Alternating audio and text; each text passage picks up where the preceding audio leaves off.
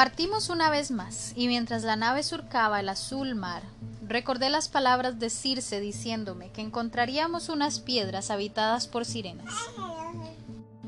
Las voces de las sirenas, me dijo la hechicera, te encantan y te hacen olvidar todo afecto y recuerdo. Ten cuidado, Odiseo, cuando estés cerca de los arrecifes, ponte cera en los oídos y también en las de tus compañeros para que no oigan nada. Si tú realmente quieres escuchar el canto, necesitarías hacer que te amarren al mástil más fuerte de la nave. Yo realmente quería escuchar el canto de las sirenas, no quería taparme los oídos con cera, así que pedí que me amarraran al mástil más fuerte, cuando vimos aparecer las piedras a lo lejos. Amarrado, escuché el dulce canto de las sirenas que me llamaban y me invitaban a ir con ellas. Tanto era el deseo que tenía de hacerles caso, que desvariando gritaba para que me desamarraran y me dejaran ir. Pero mis compañeros, aunque no podían oírme, cuando me vieron descompuesto, más bien apretaron más estrechamente los nudos, así que pude escapar del terrible encanto de las sirenas.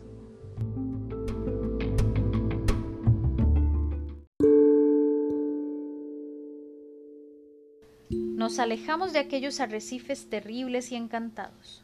Cuando ya no pude escuchar ni tan siquiera el eco del canto de las sirenas, llamé a mis compañeros y les hice señas para que me quitaran las cuerdas y se pudieran quitar también la cera de las orejas. De improviso, el mar comenzó a agitarse y se escuchó como un zumbido que se aproximaba lentamente.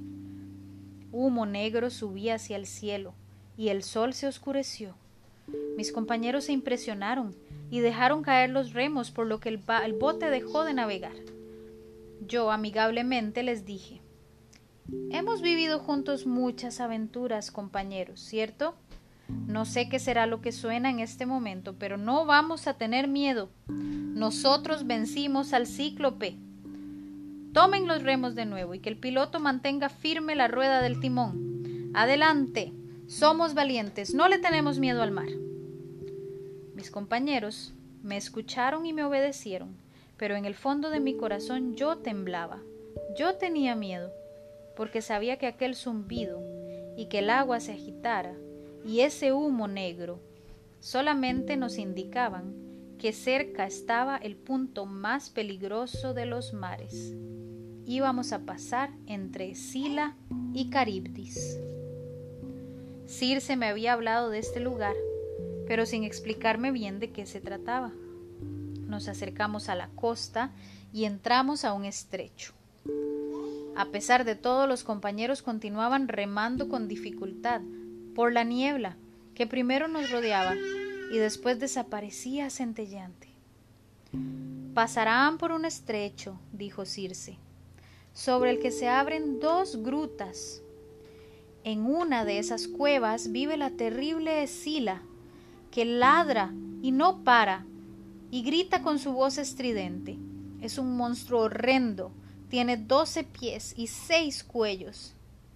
En la otra cueva vive Caribdis, es otro monstruo marino. Tres veces al día bebe a montones el agua del mar y después la vomita. Atento, no debes estar allí, Ulises en el momento en que Caribdis bebe.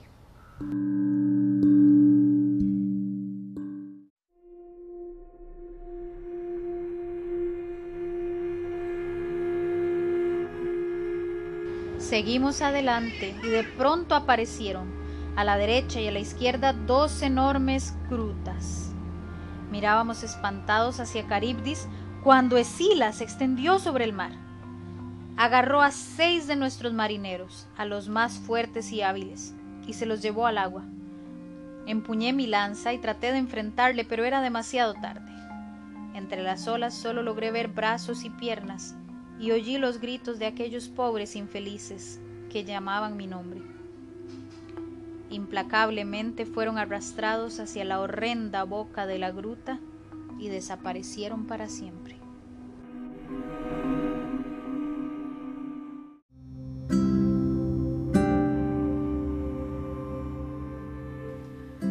Con esfuerzo logramos pasar sin más accidentes.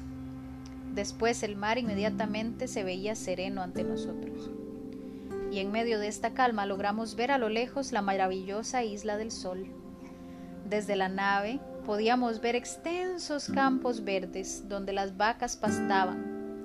Tenían grandes cuernos. Estamos cansados, Ulises, dijeron mis hombres. También tú estás cansado.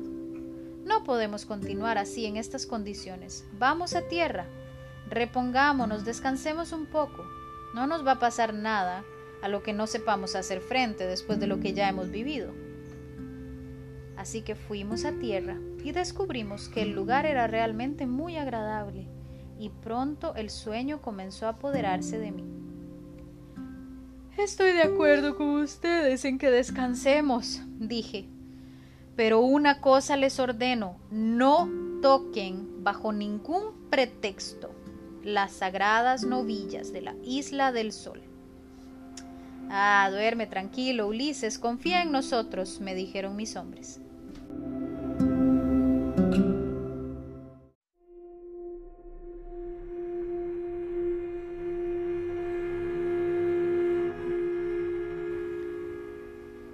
Mientras yo dormía profundamente, Eurílaco desenvainó las lanzas, las distribuyó entre los compañeros y me desobedecieron. Se pusieron a cazar. Mataron numerosas novillas, las más hermosas, y las llevaron a la orilla del mar. Allí las degollaron, las asaron y se dieron un suculento banquete. Como yo estaba durmiendo no me di cuenta de nada. Cuando me desperté sentí el olor de la carne al fuego me asaltó una terrible sensación de desgracia, entonces corrí hacia la nave. ¿Qué han hecho? Ahora la venganza de Zeus nos golpeará, les grité. Pero ya era demasiado tarde. En efecto, llegaba en el Olimpo Hiperión, el sol, dueño de las vacas sagradas. Se había dirigido enfurecido a ver a Zeus. Los compañeros de Ulises mataron mis animales, Exijo que sean castigados enseguida, o dejaré el cielo e iré a iluminar el Hades, al reino de los muertos. Los castigaré yo mismo con mi rayo, respondió Zeus sin dudarlo.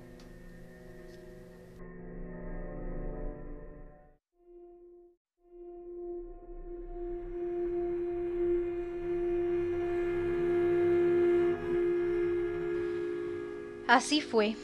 Después de algunos días dejamos la isla para dirigirnos a la cercana Ítaca. Muy pronto, el cielo azul se llenó de nubes cada vez más negras y pesadas, y entre las nubes brillaron los rayos. Mientras las olas se elevaban impetuosas, un rayo arrojado por Zeus cayó sobre la nave y la golpeó. El mástil cayó y la nave, llena de humo azufrado, se destrozó. Mis compañeros cayeron al mar y desaparecieron. También yo caí entre las olas. Pero nadando en el agua conseguí encontrar un tronco que flotaba y me aferré a él con todas mis fuerzas. Las olas y el viento me empujaban. No obstante, sobre el escollo que domina la guarida de Caribdis logré ver una higuera con raíces muy fuertes Desesperadamente me esforcé hasta alcanzarla y me mantuve apretado contra ellas, mientras por tres veces seguidas el monstruo tragaba el agua y los restos de mi nave y por otras tres veces seguidas los vomitaba. A la tercera vez me lancé al mar, nadé hacia un tronco, me monté en él y me puse a remar con las manos. Durante nueve días fui arrastrado a la deriva y a la décima noche fue que llegué a la isla de la bella Calipso, y el resto de la historia ya la conocen.